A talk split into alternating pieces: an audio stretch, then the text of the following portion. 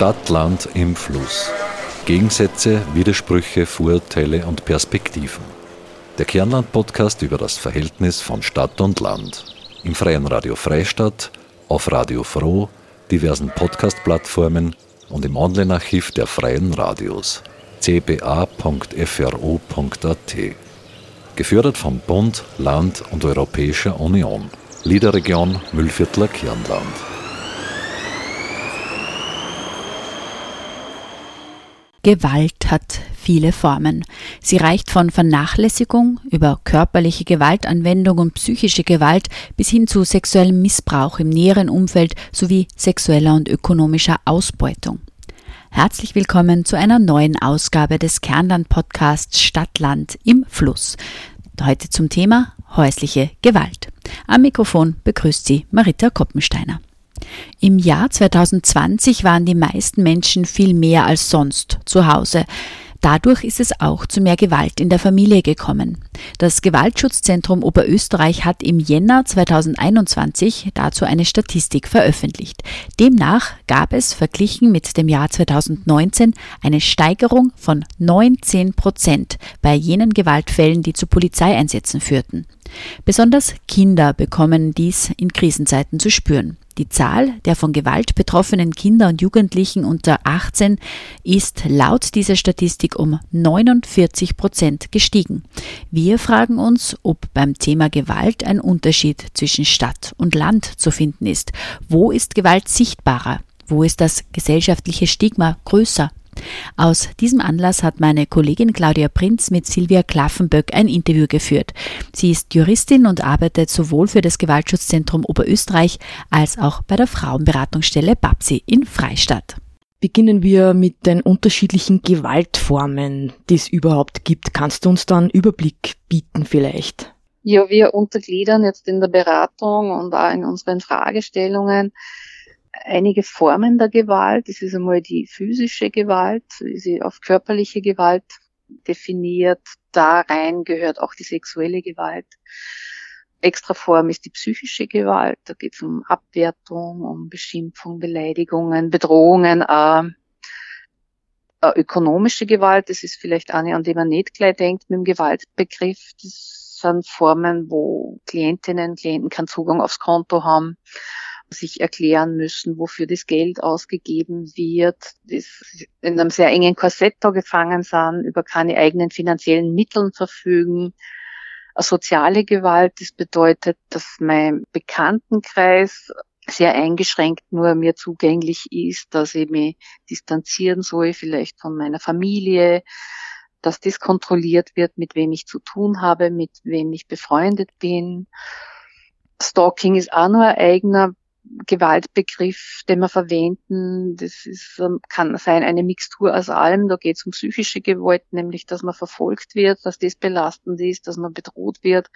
Kann aber auch, kann auch körperliche Gewalt einspülen. Also es häusliche Gewalt, Gewalt überhaupt ist sehr vielfältig und meistens kommt da nur, nicht nur eine Reinform vor, sondern dort, wo es körperliche Gewalt gibt, gibt es äh, in einem hohen Maß psychische Gewalt, mit Psychoterror, äh, mit Abwertungen, mit Bedrohungen. Also es ist, ja, es ist vielfältig mhm. und, und oft nicht einmal erkennbar. Wer ist da eigentlich äh, betroffen am meisten? Sind das jetzt nur Frauen oder nur Kinder oder? Na, es sind nicht nur Frauen, es sind auch nicht nur Kinder. Wir haben auch männliche Gewaltopfer, aber es ist da große Teil ist trotzdem immer weiblich ist war gerade Statistik angefangen zumindest fürs vergangene Jahr. Da haben wir 20 Prozent Anteil von Männern gehabt und äh, der Rest war auf Frauen und Kinder aufgeteilt. Bei den 20 Prozent Männern muss man aber dazu sagen, die sind nicht äh, alle von weiblicher Gewalt betroffen, sondern zu einem großen Teil von männlicher Gewalt. Also das sind diese Vater-Sohn-Geschichten zum Teil waren auch viele Fälle aus Flüchtlingsunterkünften, wo Männer untereinander gewalttätig worden sind und zu uns gekommen sind über die Polizei, weil es Betretungsverbote gegeben hat. Also in diesem 20 Prozent Anteil sind auch die Täter oft männlich. Wow, das ist aber eigentlich eine große Zahl. Also mit dem hätte ich jetzt niemals gerechnet eigentlich. 20 Prozent ist schon viel. Ja, eh. Ist aber auch das erste Mal so hoch. Es war halt auch ein besonderes Jahr. Mhm. Da kommen wir dann, glaube ich, eh später noch genauer nämlich zum Sprechen. Ich würde jetzt noch ganz gern von dir erfahren, Silvia, ähm, wie schaut da eigentlich so eine Gewaltdynamik aus? Fangt es sicher mal ganz klein an, wo man es noch gar nicht merkt, und wie wird es denn dann kritisch? Beginn stellt sich jetzt niemand vor als gewalttätig. Das ist was, was sich eher äh, in der Zeit dann herausstellt, nicht entwickelt, sondern herausstellt. Mhm. Gewalttätig wird man ja nicht in der Beziehung, das ist man wahrscheinlich schon vorher. Das ist ja ein Verhaltensmuster, das die, die es ausüben, schon haben. Äh, das hat selten was mit der Beziehungsstruktur zu tun. Ist ja eher was, was dem Gewalttäter oder der Gewalttäterin anhaftet. Gewaltdynamik ist was sehr perfides. Wie gesagt, das fängt langsam an. Das, das wird vielleicht am Anfang noch mit Ausrutschern und erklärt. Und, und das perfide daran an der Gewaltdynamik ist, dass diese Beziehungen nicht durchgängig schlecht gingen. Mhm. Das heißt, die haben immer wieder Phasen drinnen, wo es halbwegs normal rennt oder halbwegs gut geht. Wobei da eh schon ein Minimalmaß oft angenommen wird, alles gut. Aber trotzdem, da gibt's immer wieder so Phasen der Erholung, der Entspannung und vor allem, wo man Hoffnung schöpft. Und wo man sich denkt, so und jetzt haben wir es geschafft. Mhm. Also es gibt Gewaltvorfälle, es gibt dann noch ein bisschen Erschütterung, glaube ich, beider, dass das passiert ist, sowohl von Täter, Täterin als auch opferseitig dann gibt es ein Bemühen, dass das wieder alles gut ist und ungeschehen ist. Und das ist die Phase, die eigentlich die hinterhältigste ist, sage ich, mhm. weil man da dann wieder keine Schritte unternimmt, sondern hofft, mhm. dass alles sich in einen grünen Bereich entwickelt. Oh je, und Hoffnung in dem Fall ist dann sicher nicht der gute Ansatz. Genau. Also das merkt man oft in der Beratung, dass jetzt mal, wenn wir was durchspülen, dass ein Fall über die Polizei hereinkommt. Wir kontaktieren ja dann immer die gefährdeten Personen. Wir kriegen die Daten von der Polizei, kontaktieren die gefährdeten Personen und es ist vielleicht noch viel in Aufruhr und, und viel auch jetzt das, das letzte Mal und das lasse ich mir jetzt nicht mehr gefallen und jetzt muss Schluss sein und und und. Mhm. Und zwei Tage später ist unter Umständen davon nichts mehr zu spüren. Dann weiß man genau, oh je, jetzt ist das wieder eingekippt in dieses, es tut mir alles so leid, ich werde mich ändern. Und, und in diese Hoffnungsphase. Mhm. Da kann man dann auch nichts mehr ausrichten. Also da und muss man auch zugestehen. Also das kennen wir, glaube ich, alle aus eigenem, dass man, dass man Sachen einfach nur mal probiert. Ja. Also mag ich dann auch niemand ausreden. Wenn, wenn, wenn das der Wunsch ist, dann wünsche ich denen auch viel Glück zum einen und zum anderen ist mir ganz wichtig zu signalisieren, sollte sich das nicht ausgehen, sollte es wieder so weit kommen, bitte melden Sie sich wieder. Mhm. Wow, Dass schwierig. die das nicht als Scheitern aussehen, sondern als eher berechtigter Versuch, aber wenn es nicht aufgeht, dann mich dort wieder hinwenden. Also die Türen auch offen zu halten, dass man wieder Beratung in Anspruch nimmt mhm. und nicht dann sagt, man, ich es eh letztes Mal schon gesagt, haben sie nur mitgenommen oder haben ja. sie es nur mitgenommen. Das war der falsche Weg. Mhm. Aber welches System liegt da eigentlich dahinter? Also welche Strukturen gibt es denn da bitte in unserer Gesellschaft, dass da eigentlich so viel Gewalt noch immer vorherrscht? Ist das jetzt, weil wir immer nur in einem patriarchalen System leben? Warum eigentlich? Naja, patriarchales System, das ist, das begünstigt es sicher. Nach wie vor. Diese Gewalt ja spurweit die Sprache der Hilflosen ist. Mhm.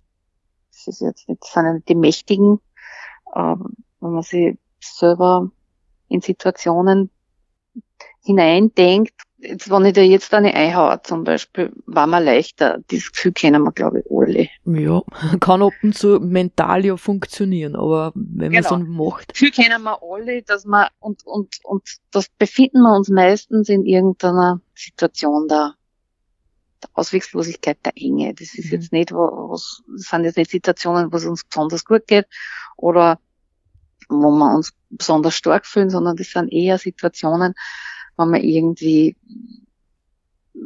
hilflos werden. Mhm. Ne? Und, und äh, ich glaube, dass Hilflosigkeit für Männer ein sehr schwieriges Gefühl ist. Das ist äh, sozial nicht als männlich anerkannt. Mhm. aber das Gefühl haben sie trotzdem. Mhm. Und leichter, es in Mut umzusetzen, als in, man, da habe ich jetzt Angst oder man da, weiß nicht. Ich glaube, dass viel Gewalt mit Verlustangst zusammenhängt, aber das nicht als solches artikuliert wird, sondern eben als Gewalt ausgeübt wird. Mhm. Das, glaube ich, steht dahinter. Ja. Ich glaube, dass mhm. dahinter steht, dass, weil wir trotzdem mehr männliche Täter haben, die selten Probleme als solches benennen und in einer Beratungsstudie haben. Also mhm. Österreich hat flächendeckend ein weitaus größeres Maß an Frauenberatungsstellen als an Männerberatungsstellen, wobei jetzt nicht glaube, dass Männer weniger Probleme haben. Mhm. Stimmt. Ist es immer wirklich nur so, das ist eigentlich ein Vorurteil, dass Männer immer noch nicht über ihre Gefühle gescheit reden können, aber wie es das du jetzt erklärt hast, klingt dir das nur so, dass das nur so ist. Zum Teil. Ja, ich glaube, da gibt es eine Problematik damit. Mhm. Was mhm. kannst du denn jetzt zu einem Mann raten, der das merkt, schon, ah, ja, ich hab da einfach ein Problem, ich bin schnell einmal aggressiv, aber ich weiß, dass mir jetzt nicht gut geht und ich kann aber nicht über meine Gefühle reden, aber mir ist zumindest bewusst. Dann würde ich ihm trotzdem empfehlen, in einer Beratungsstelle zu gehen, in einer Männerberatungsstelle zu gehen, die sie zumindest einmal anzuhören. Mhm. Und schauen, das zumindest einmal zu probieren, schauen, ob das was ist. Mhm.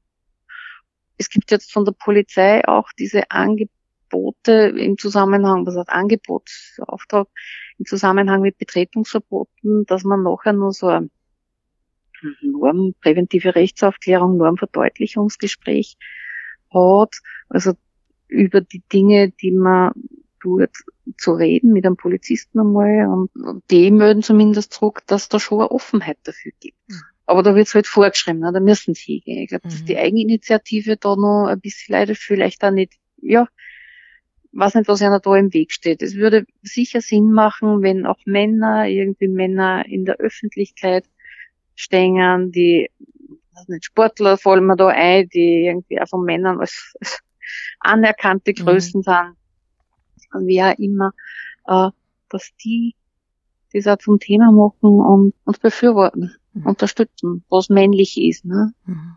Es gibt ja die Aktionen von den Frauenhäusern aus, äh, echte Männer zeigen, dass sie zeigen keine Gewalt, echte Männer, da gibt ja diese Plakataktionen dass, man, dass sie auch Männer dafür stark machen einmal. Ich habe immer mhm. das Gefühl, das häusliche Gewaltthema geht ständig von Frauenorganisationen aus. Mhm. Das Gewaltproblem liegt aber großteils bei den Männern.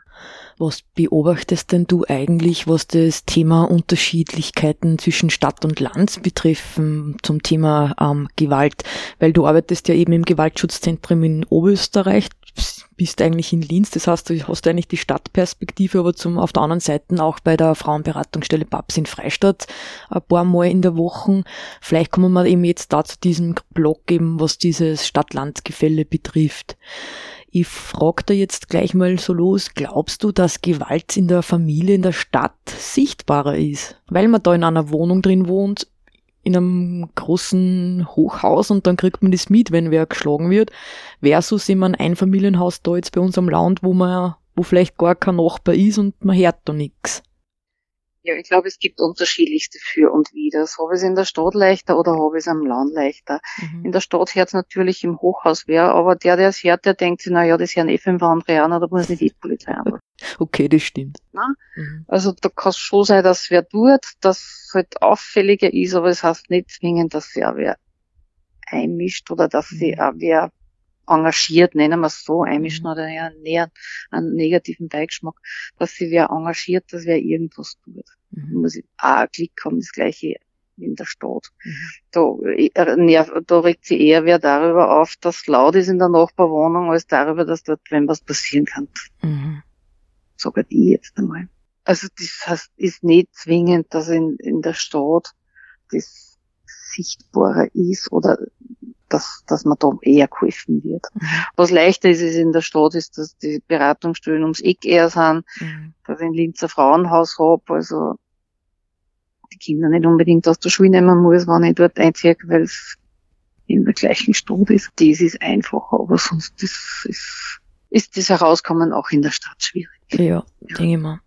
Aber du hast jetzt eigentlich, kann man das ja dann so jetzt formulieren, auch, dass vielleicht die Anonymität hinderlich ist eigentlich auch zu einer Intervention, oder? Weil wenn ich dann doch am Land wohne und ich kenne dann doch die Nachbarin, denen das passiert, dann sage ich vielleicht dann doch einmal was. Genau, ja, vielleicht einen anderen Kontakt mit der Nachbarin am Land. Ne? Mhm. Also mir hört zwar wahrscheinlich keiner, weil, weil, weil ich in einem Einfamilienhaus wohne, aber ich habe vielleicht bessere nachbarschaftliche Kontakte. Mhm.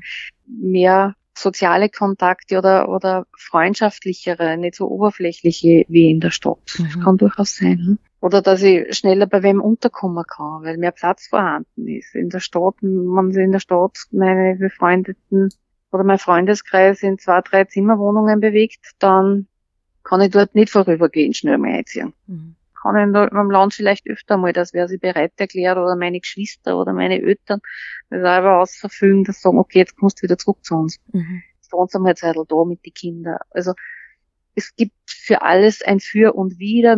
Es ist auf alle Fälle sehr gut, dass Freistaat zwei Tage in der Woche eine Gewaltberatung vor Ort anbietet, also diese Zugänglichkeit zu Beratungseinrichtungen, äh, dass das regionalisiert ist in Oberösterreich, ist sicher ein großer Vorteil. Mhm. Weil da ist einfach auch nur Hemmschwelle, ja, jetzt muss ich nach Linz fahren, oder das ist jetzt muss ich nach Linz fahren, genau. Ja. Jetzt muss ich nach Linz fahren, ich muss das erst, käme nicht nur in Linz nicht aus, was auch sein kann, aber ich muss das auch daheim erklären, dass ich nach Linz fahre. Hm. Hast du das eigentlich schon mal bemerkt? Gibt es eigentlich oder gibt es eine Statistik dazu, wie das eigentlich mit Gewalt am Stadt-Land ausschaut? Gibt es mehr Gewalt in der Stadt als am Land? Kann man da irgendwas sagen? Ich, ich habe mir noch nie aufgerechnet. Äh, ich müsste mir mal ausrechnen, wie, viel, wie, viel, wie groß ist der Anteil der Bevölkerung in Oberösterreichs, der in Linz wohnt. Mhm. Und natürlich haben wir viel mehr Klientinnen aus Linz, ich glaube, da wohnen auch viel mehr Leute. Ja. Äh, ich habe mir es noch nie auseinandergerechnet. Mhm.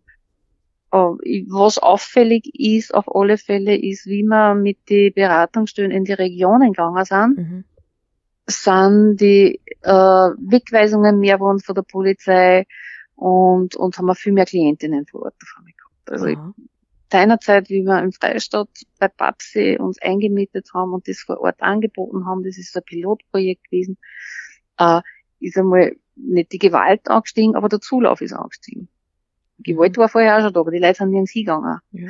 Die Polizei hat nicht so schnell weggewiesen, aber wie sie gewusst haben, hey, da ist was vor Ort, da, da passiert noch, die, damals waren es nur sieben Tage, auch was, da kann man, da schaut noch wer drauf, äh, ist das, ist das angestiegen. Also, wie gesagt, ein wichtiger Punkt ist, Beratung möglichst nah zu haben. Mhm weil man zum Mittag daheim sein muss, weil Kinder von der Schule heimkommen. Ja. Unterschiedlichste Dinge. Mhm. Weil man von Freistaat halt nicht hier und zurückkommt mit den öffentlichen Verkehrsmitteln. Und weil viele Frauen kein Auto zur Verfügung haben, ja. beziehungsweise einen Erklärungsbedarf, wenn sie es brauchen. Mhm. Also, das ist auf alle Fälle ein wichtiger Schritt gewesen vom Gewaltschutzzentrum, sich in den Regionen aufzustellen. Wow, gut. Und vermutest du eigentlich, dass am Land Gewalt nur eher Tabuthema ist als in der Stadt? Ich glaube auch nicht mehr. Nicht mehr in dem Ausmaß zumindest, in dem es war. Äh, was schon schwierig ist, weil man am Land also in Vereinen vernetzt ist und, und Ey, da, da muss man es wieder zugeben, die Scham. Einmal, da, muss man, da, ist, da verliert man vielleicht eher einmal den Schein, der, den man halt nach außen hin pflegt. Mhm. Das, das wird schon sein. Mhm. Aber dass es uns gibt und, und, und das merkt man ja auch an den Zuweisungen. Also das, das passiert über Familienmitglieder, das passiert über die Hausärzte, Hausärztinnen, mhm. über das Gericht oft selber oder über die Krankenhäuser im Freistaat passiert mhm. man auch im Kontakt zum Krankenhaus immer wieder. Das ist mittlerweile, unser Stück gibt seit über 20 Jahren, mhm. fast 25. Das ist schon so eine bekannte Größe, sage ich jetzt einmal, ja. geht schon leichter. Mhm. Also, und wie gesagt, in Freistadt haben wir die besondere Situation auch noch, dass wir seit über 20 Jahren mit der Frauenberatungsstelle zusammenarbeiten, die in Freistadt auch sehr anerkannt ist. Die gibt's ja auch schon so lange. Ja. Aber das da wir fast ja froh sein. Viel, ja, da kann man sehr froh sein. Das ist, also die ist gut vernetzt, die, die, die kennt man in Freistadt und, und die hat ein vielfältiges Angebot und eben auch unser Angebot. Ja. Und, und da kann man gut hingehen, da fühlt man sich gut aufgehoben. das, also das ist von den Zuweisungen her schon so lange Zeit, also wie gesagt, 30 und 20 Jahre stabil. Das, ja, das ist schon ein Vorteil, ja, den wir da vor Ort haben. Ist aber auch ein Vorteil in Freistadt bei der Frauenberatungsstelle Babsi, weil da kann man schnell sagen, ja, ich gehe jetzt zur Frauenberatungsstelle hin, weil ihr so viele verschiedene Bereiche genau, habt, dass nicht gleich klar ist, jetzt gehe wegen der genau, Gewaltteam.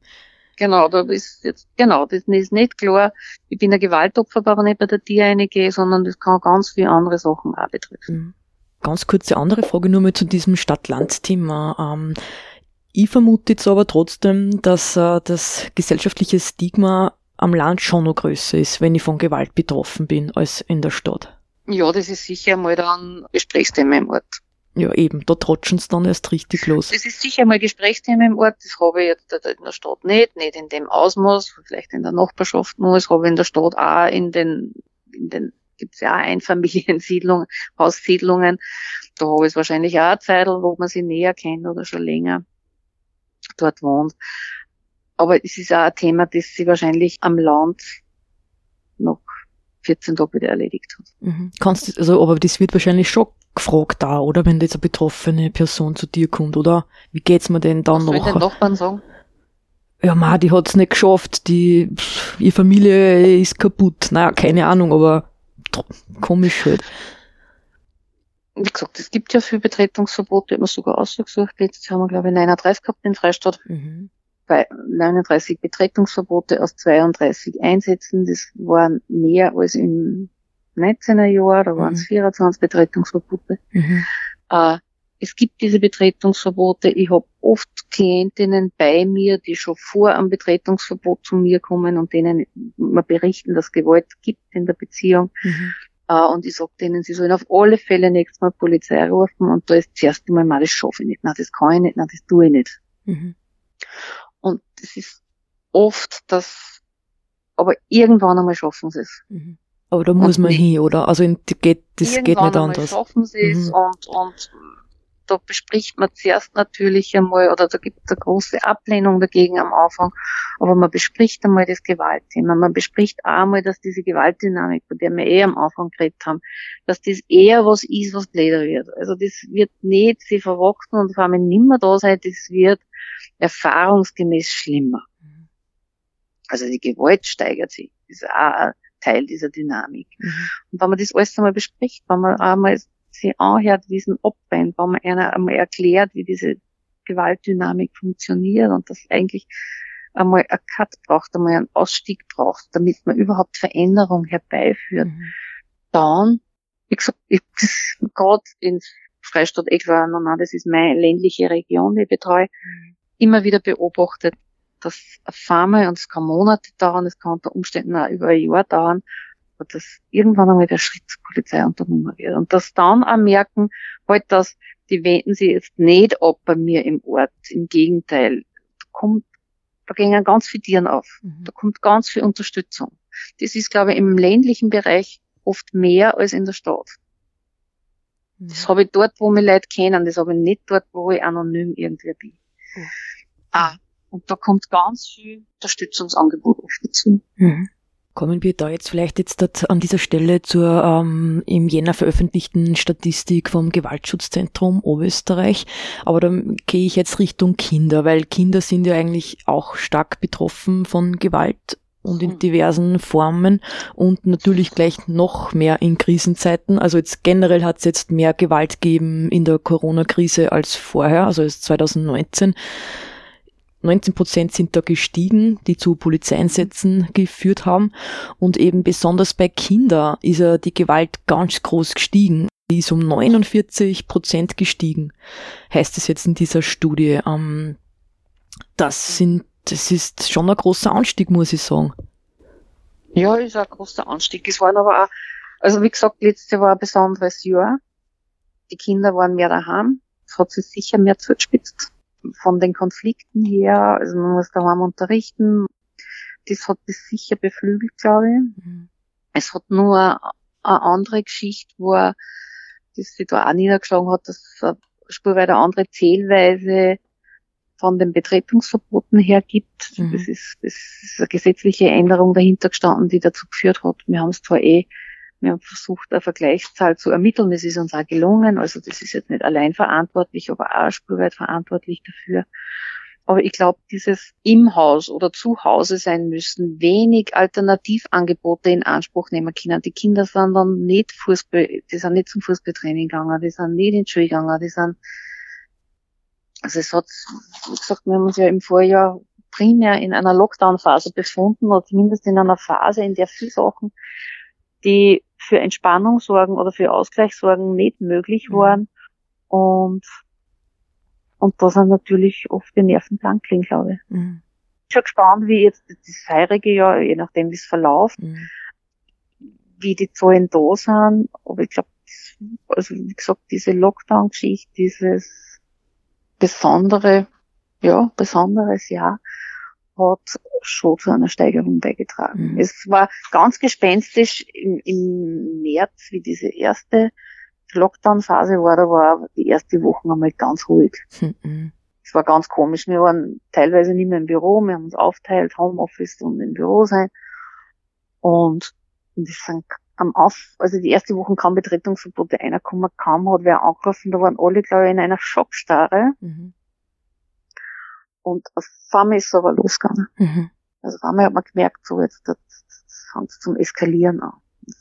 Also wir haben nicht im, im Ausrufen des Lockdowns schon einen Anstieg gehabt, sondern eher dann zeitverzögert, ein, zwei Wochen später. Mhm. War interessant.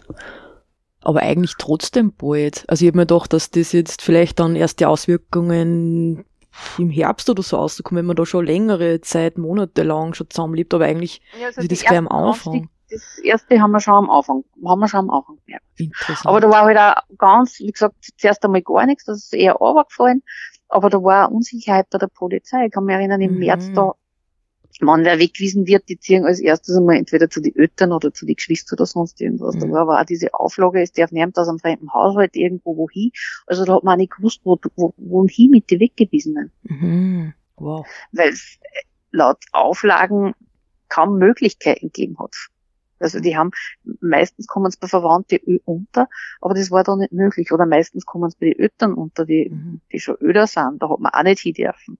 Da war ganz eine große Unsicherheit, was tut man jetzt mit denen? Die kann es praktisch gar nirgends hinverweisen. Man kann es aber auch nicht auf der Straße lassen. Und mhm. es waren auch Hotels geschlossen und alles. Ne? Und das hat sich jetzt also, aber schon eingependelt, oder? Das hat sich, das hat sich eingependelt, ja. Mhm. Ja, Sache ist auch noch auffällig bei dieser Statistik vom Gewaltschutzzentrum, äh, dass im Vorjahr 125 Be Menschen betreut worden sind in eurer, in eurem Gewaltschutzzentrum, die Opfer vom Stalking geworden sind. Mhm. Ähm, das ist jetzt aber auch schon eine ganz große Zahl, muss ich sagen. Ja, wobei die Zahl kleiner ist als im 19er Jahr, weitaus mhm. kleiner ist. Bei Stalking hat sich auch eine gesetzliche Veränderung ergeben. Früher hat die Polizei uns die Stalking-Anzeigen weiterleiten müssen. Das muss jetzt nimmer. Das Aha. ist jetzt, sind nach Erlass nimmer dazu verpflichtet. Das heißt, jetzt kriegen wir weniger, erfahren wir von den Anzeigen kaum noch mal wer was. Mhm. Und jetzt haben wir weniger Fälle. Also wir haben wenn ich den Vergleich zu nennen darf, wir haben im 2019 Jahr 112 Stalking-Fälle von der Polizei gekriegt, mhm. 2020 24 noch mehr. Ui, okay. wir haben 2019 223 Stalking-Fälle gehabt, eh klar, weil ja die von der Polizei auch dabei sind und welche so kommen. Und 2020 125. Also mhm. das ist deutlich runtergefallen, wobei es sicher nicht weniger geworden ist. Na, das glaube ich, dass das sogar mehr geworden ist. Werden mehr, weil weil die Möglichkeiten, jemanden zu stalken, ja, mannigfaltiger werden. Und wir sitzen Früher da alle da. schwierig gewesen, ne? Da habe ich mir vor dir stehen können oder ich habe am Festnetz angerufen, und der nicht daheim war, das nicht mehr merkt. Mhm. Jetzt bin ich über zig soziale Medien jederzeit erreichbar. Mhm. Überall, wo ich bin. Es gibt ganz viel Sachen, die man auf ein Handy aufspielen kann, dass der andere sogar weiß, wo ich mich gerade bewege. Ja.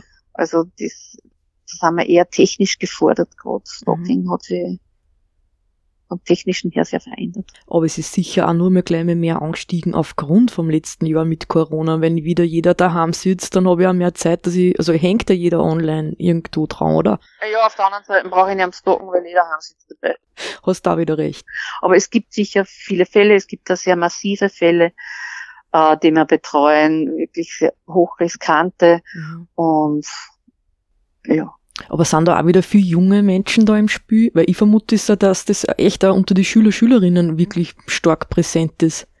Da ist auch präsent, aber das waren auch ödere. Ich wundere okay. mich oft, ich bin ja am Handy eher normal Verbraucher, mhm. sage ich jetzt Verbraucherin, äh, jetzt nicht sonderlich technisch äh, versiert, aber jetzt auch nicht völlige Blinzen.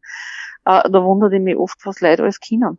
Und es gibt schon, was auch Stalking sehr erleichtert, ist ein sehr sorgloser Umgang mit persönlichen Geschichten, mit Privatleben. Ich weiß nicht, warum jeder auf Facebook veröffentlicht, dass er Mittag ist. Mhm. Interessiert eigentlich keinen. No. Also da gibt es schon ein sehr eine sehr große Bereitschaft, sich irgendwie darzustellen. Das erleichtert natürlich auch einen Zugang auf, auf persönliche Geschichte. Ja. Jeder kann Fotos, schau auch auf Facebook im Büro dann noch bei den Gewalttäter, Täterinnen und, und, und denken wir oft Wahnsinn, was die, mhm. was man alles erfährt, wenn man will. Das ist, das ist eine arge Vorstellung. Mhm. Ja, aber wie gesagt, da sind wir schon ein bisschen gefordert auch selber, oder in die Pflicht genommen, dass man halt genau drauf schaut, dass man da nichts ja. reinschreibt, was man nicht auf Postkarten schreibt. Ja. Also, ja. aber das ist, glaube, das ist auch etwas, was man lernen kann und lernen sollte, mhm. wo man auch mal hinschauen soll, warum ist mir das so wichtig, dass ich das so demonstrativ auf unzählige Menschen ausdehne, was eigentlich mein Privates ist. Mhm. Vielleicht nutzen wir jetzt nur die letzten Minuten ganz kurz jetzt da in dieser Sendung, nämlich wie man sie denn da jetzt aus dieser Gewaltspirale auslösen könnte. Wie verhält man sie denn dann da jetzt am besten? Kannst du da nur ein paar Tipps vielleicht jetzt uns auf dem also Weg noch mitgeben? Eine Tipp ist einmal, nachdem man jetzt im Raum Freistadt hören wird, der eine Tipp ist einmal, geht's einmal in eine Beratung. Das ist, geht's einmal in eine Beratung, vertraut euch wem an, ich bin zur Verschwiegenheit verpflichtet, meine Kollegin auch, da braucht keiner Angst haben, dass irgendwas jetzt in die Gänge kommt, was man nicht mehr kontrollieren kann. Mhm. Man braucht nicht einmal einen Namen sagen, wenn man nicht will. Also, aber einfach einmal sich die Möglichkeiten anzuhören, wissen, was ich tun kann, ist einmal ein enormer, da kann ich Pläne schmieden, weil eins ist ja damit, dass ich in so einer, in so einer Beziehung bleibe, ist ja auch einmal, dass ich kaum eine Vorstellung habe, wie, wie kann das denn auch allein schaffen. Mhm. Also gibt es ja finanzielle Abhängigkeiten, da gibt es vielleicht gemeinsame Schulen, da gibt es ein Haus, das man gemeinsam baut. Äh, da gibt es jetzt die Kinder, die man, die gemeinsam hat und denen man ein Elternhaus mit beiden Elternteilen ermöglichen will. Also gibt es ja ganz viele Dinge, die sehr bindend sind und die man sich nicht vorstellen kann, wie man das auch verändern kann. Dass man einfach einmal durchgeht und, und einmal drüber redet aus der Sicherheit heraus, das wird jetzt nicht weiter erzählt. Dass man mit wem drüber redet, der sich in Gewaltdynamik und dergleichen auskennt. Das ist schon gut, wenn man mit der Freundin auch reden kann drüber.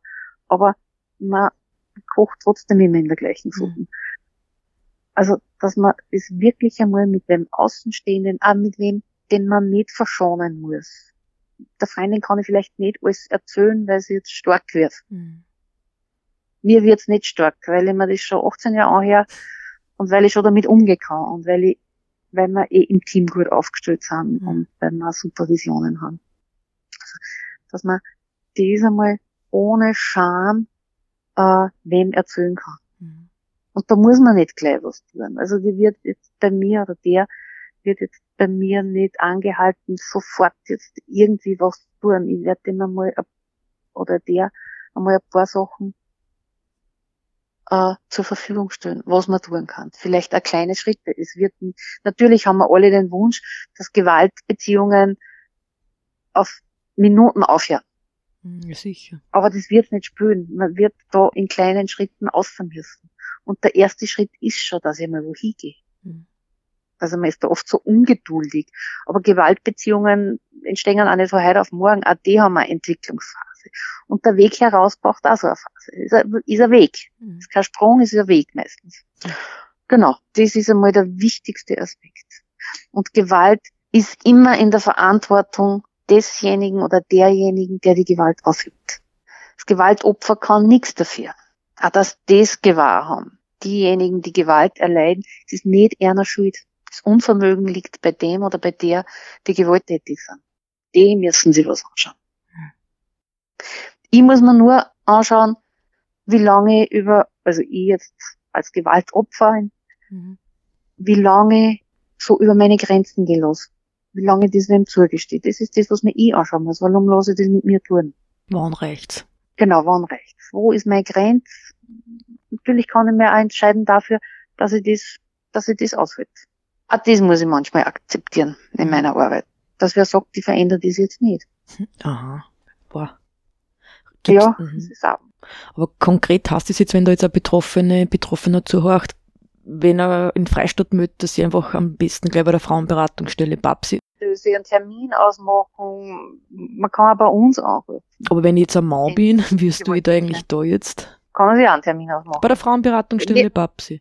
Ich bin dort oben, wir haben einen Raum vom Gewaltschutzzentrum okay. gemietet. Du gehst ja nicht in Frauenberatungsstelle, mhm. ist zwar im Haus von der Frauenberatungsstelle, aber da ist er bei mir beim Gewaltschutzzentrum. Okay, okay. Da kommen auch Männer hin. Mhm. Wie gesagt, Dienstag, Donnerstag in den Bürozeiten des Gewaltschutzzentrums, wenn ich männliches Gewaltopfer bin, dann kann ich kommen. Mhm. Ah, das ist eine wichtige Information jetzt zum Schluss. Es werden auch manchmal, ja, es sind auch Männer von Gewalt betroffen. Es gibt da Betretungsverbote, wo die gefährdete Partei ein Mann ist. Mhm. Auch in Freistadt. Aber die können gern im Gewaltschutzzentrum anrufen, auch in Linz und einmal in Kontakt herstellen. Und wie gesagt, wir sind, jetzt sind wir nur Dienstag vor Ort wegen der Homeoffice-Geschichte, aber ich bin jeden Dienstag in Freistadt. Okay. Es ist kostenlos. Ich bin zur Verschwiegenheit verpflichtet. Braucht keiner und keine Sorge zu haben, dass, dass das irgendwo ausgeplaudert wird. Es kann auch wer kommen, keine Ahnung, wenn wer sagt, meine Schwester ist von Gewalt betroffen. Ich weiß ah, das. Mhm. Was kann ich als Bruder, als Schwester oder als Mutter für meine Tochter tun, die in einer Gewaltbeziehung ist. Also auch die kommen immer wieder. Mhm. Und auch die können sie melden bei uns. Kinder auch? Und der Kind sie jetzt auch bei dir melden? Ich bin jetzt nicht für Kinder ausgebildet, muss ich ganz ehrlich sagen. Also ich kann jetzt wen mit einem Zehnjährigen anfangen oder mhm. mit einer Zehnjährigen. Es kommen schon 16-Jährige, 17-Jährige, das traue ich mir gut zu, da mhm. kann ich was tun. Kleiner kommen zu mir nicht. Es gibt ein Kinderschutzzentrum, es gibt für Kinderrat auf Draht. Stimmt. Die können sich da alle hin. Ja. Die sind da sicher versierter wie ich und es ist besser, wie ich bin. Das war ein Interview mit Silvia Klaffenberg. Sie ist Juristin und arbeitet für das Gewaltschutzzentrum Oberösterreich und ist auch in der Frauenberatungsstelle PAPSI in Freistadt tätig. Es gibt also, wie Sie gehört haben, keinen beobachtbaren Unterschied zwischen Stadt und Land, wie häufig es zu häuslicher Gewalt kommt. Auch die Gewaltformen sind die gleichen. Was vielleicht aber anders ist, ist die Bereitschaft einzugreifen, wenn man häusliche Gewalt mitbekommt. Ist es der großstädtischen Anonymität geschuldet, dass man eher nicht eingreift? Oder auf der anderen Seite sind die familiären sozialen Kontakte am Land gefestigter und daher ausschlaggebend, warum man dann als außenstehender Mensch doch eher eingreift? Silvia Klaffenberg ist sich jedenfalls sicher, es ist von Fall zu Fall unterschiedlich. Aber das Herauskommen aus der Gewaltspirale ist in Stadt und Land gleichermaßen schwierig. Zur Unterstützung gibt es aber zum Glück Beratungseinrichtungen. Sind diese in der Stadt zwar eher gleich ums Eck zu finden, ist die Zugänglichkeit zu Beratungseinrichtungen, die auch regionalisiert sind, in Oberösterreich, also somit auch am Land, gegeben. Und das ist ein großer Vorteil. Nähere Informationen zu Beratungseinrichtungen und Sprechstunden erhalten Sie in Freistadt bei der Frauenberatungsstelle BAPSI unter www.babsi-frauenberatungsstelle.at und beim Oberösterreichischen Gewaltschutzzentrum www.gewaltschutzzentrum.at.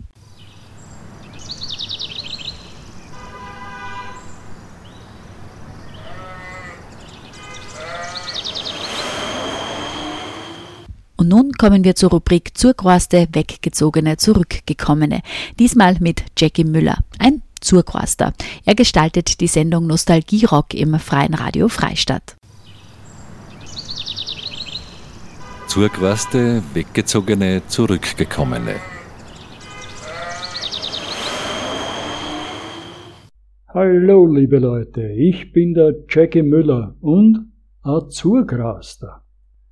Ich bin in Wien aufgewachsen und lebe nun in Freistadt seit fast acht Jahren.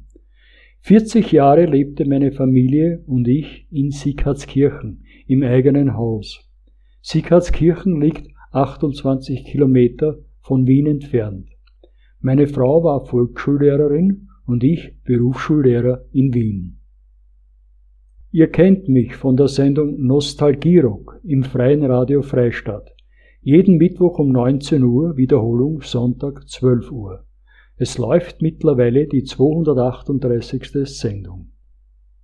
Der Beweggrund, aus Sieghartskirchen wegzuziehen, war, dass meine Tochter einen Freistädter heiratete und wir vor der Wahl standen, entweder alleine im Haus zu bleiben oder zu unserem Kind und ihren Mann zu ziehen. Die Entscheidung war ganz leicht. Ein Enkel war auch schon da. In Sieghartskirchen lebten wir den Traum aller Wiener, im Grünen zu wohnen und doch die Nähe zur Großstadt bewahren.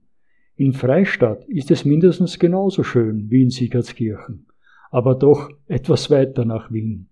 Das Turital gleicht dieses Manko jedoch wieder aus. Ich vermisse eigentlich nichts.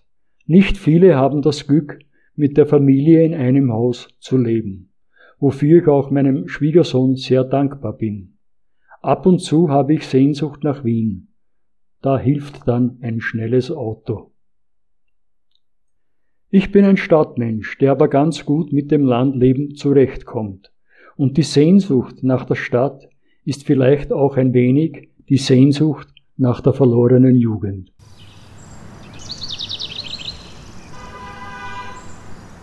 Das war Jackie Müller, ein Zurgroaster und Gestalter der Sendung Nostalgierock im Freien Radio Freistadt. Das war's auch schon wieder für heute mit Stadtland im Fluss. Heute mit dem Thema häusliche Gewalt in Stadt und Land. Am Mikrofon verabschiedet sich Marita Koppensteiner. Redaktion Claudia Prinz, Marita Koppensteiner und Martin Lasinger. Stadtland im Fluss. Gegensätze, Widersprüche, Vorurteile und Perspektiven. Der Kernland-Podcast über das Verhältnis von Stadt und Land. Im Freien Radio Freistadt, auf Radio Froh, diversen Podcast-Plattformen und im Online-Archiv der Freien Radios cba.fro.at. Gefördert vom Bund, Land und Europäischer Union. Liederregion Müllviertler Kernland.